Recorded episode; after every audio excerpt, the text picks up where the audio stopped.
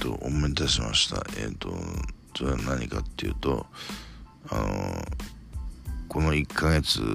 かけて全4回のその土曜日の夜の10時からガラガ、えーと、NHK のガラパゴスっていう、えー、ドラマを見てたんですが、えー、さっきのね流れであの妻とえっ、ー、と、まあ、世間話というかなんかこう雑談というか、え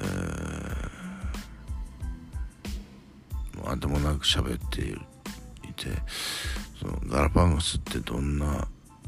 話なのっていうことになって妻に聞かれてですね僕があのこうこうこういう話なんだよって言ってあのその日本まあ僕日本天国みたいなこと言ってますけど全然天国じゃなくてその派遣社員にとってはもうもう生きるのがやっとっていう地獄みたいな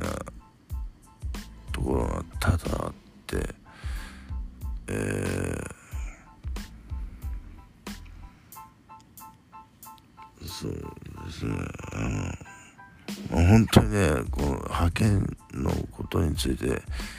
語ると僕はね、ストーリー説明してるだけで、ね涙出てきちゃうんですよ。今、今は出ませんけど、その妻に話した時にね、その、ガラガラパをしてこういう派遣労働者の辛い、えっと、あれを、えー、描いてるんだよっていうこういうようなことを言って誰が一体この国をそんな風にしてしまったんだっていう、その責任問題にまで話が及ぶと、ちょっとこれ、僕そこから、私そこから逃げていいかっていうと、多分ダメな気がするんですよね。えー、で、まあ、それも含めての、なんかこう、派遣労働のその実態を知ることのその悲しさというかもう派遣に限らずあの一般の企業そのでもなんかパワハラとかセクハラとかあのかなりブラックなところはあるわけじゃないですか。だから本当にいやこの国のシステムはかなりまずいことになってるんですよね。あの物価上がるし給料上がらないし。たまたま僕はそこでなんというか幸せな生活が送れているというそのラッキーというか強運強運だけは持ってるっていう感じで、えー、そうですね。だから本当はね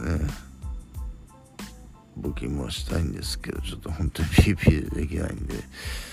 申し訳ないという感じなんですけど。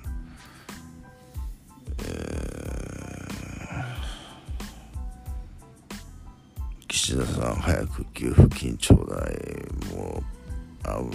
もうちょっとマイナスになってるんでねあのえー、っと支出と収入と支出のバランスがバランスシートがちょっとあの赤赤になっちゃってるんでやばいですよ僕本当に。え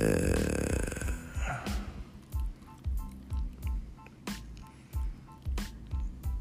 働いて働けど働けど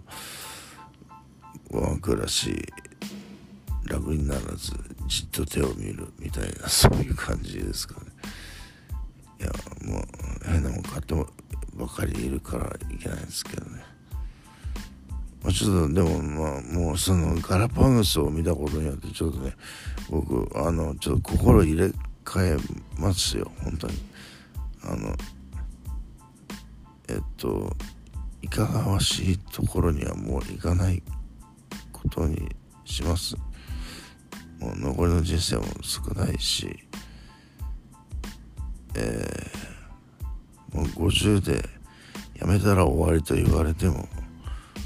だん、えーと、クラブ通いはやめます。えー、まあ、ジムで踊るぐらいにしときます。えー、Facebook もあまり上げないことになるんじゃないかな、えー、上げるとねまたあのパーティーやるから来てってっていう話になるんじゃないですか、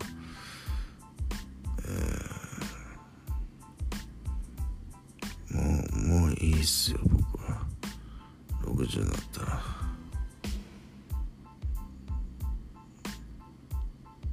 えっ、ー、と今左肩と腰やってあと右の上腕二頭筋もちょっとできればやりたいなと思ってちょっと集中的にそんな感じです。